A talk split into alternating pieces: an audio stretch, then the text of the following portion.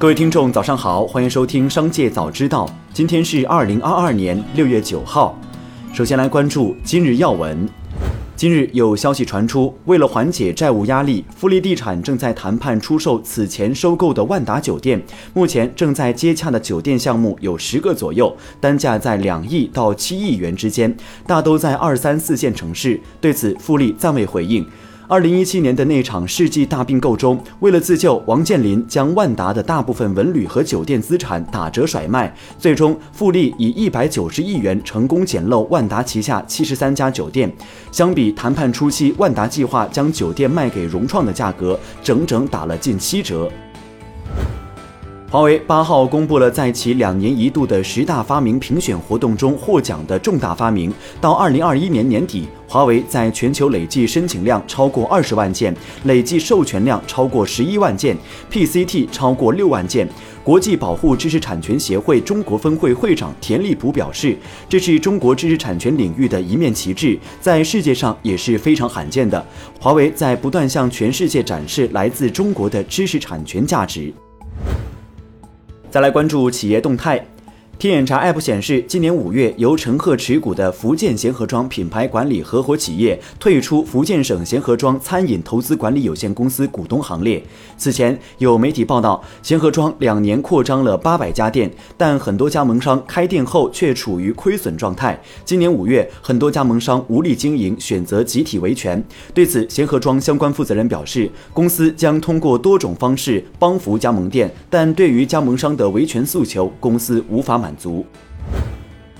六月八号，新东方创始人俞敏洪称，过去一周他带领团队组建了新东方直播队伍，他亲自带队直播。五月三十号至六月一号连做三场直播，销售新东方产品额超百万。区别于以农产品带货为主的东方甄选直播间，新东方直播间专门推广教育及相关产品，包括图书、智能软硬件学习设备、文教用品等。六月八号，多位曹操出行员工反馈，曹操出行正在裁员。多位员工称已收到公司协商离职通知，收到通知当天就要离开。部分员工的赔偿为 N 加二。据了解，裁员比例在百分之四十左右。对此，曹操出行回应称，此次调整属于正常的业务优化，裁员相关说法为不实消息。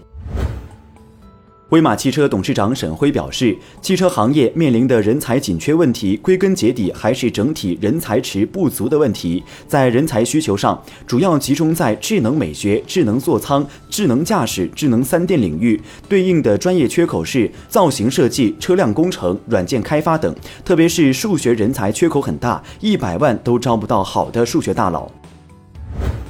近日，投资圈内传出宁德时代一个利空消息，即宁德时代今年半年报可能会确认一季度发生的十余亿元的期货投资损失。对此，宁德时代内部人士表示，肯定是谣言。现在二季度都没过完。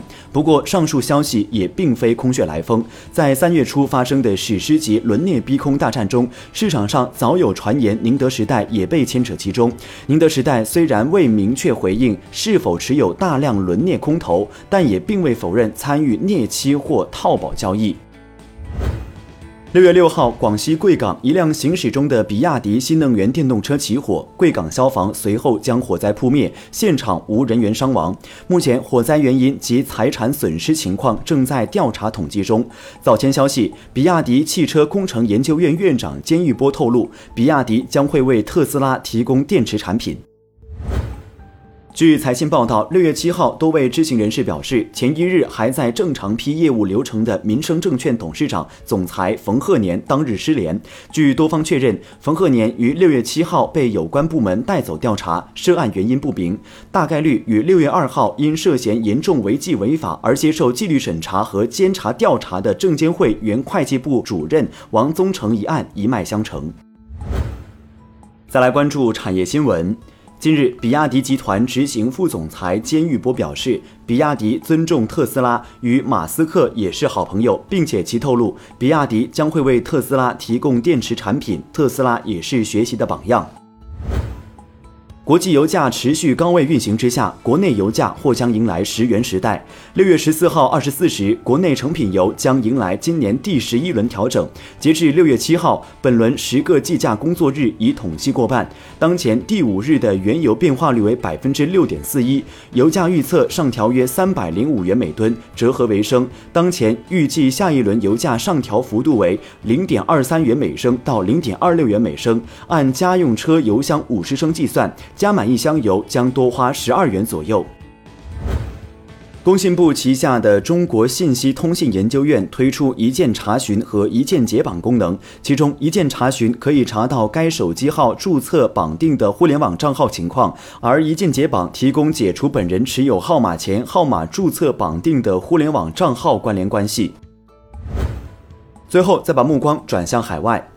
六月八号，越南副总理黎明凯说，他将指示财政部加快售出国有企业的股权，以增加收入。他表示，由于越南政府延期征税，给许多公司采取免税措施，国家税收收入出现减少。此外，政府将加强对房地产市场、股票市场和企业证券销售的监控。六月八号，新西兰公布了一项草案，计划对该国最大温室气体来源之一的牛羊打嗝收费，费用将由饲养牲畜的农民上缴。据介绍，新西兰约有五百万人口，但约有一千万头牛和两千六百万只羊。该国一半温室气体排放来自农业。法案实施后，将使新西兰成为首个让农民为牲畜排放买单的国家。以上就是本期《商界早知道》全部内容，感谢收听，下次再见。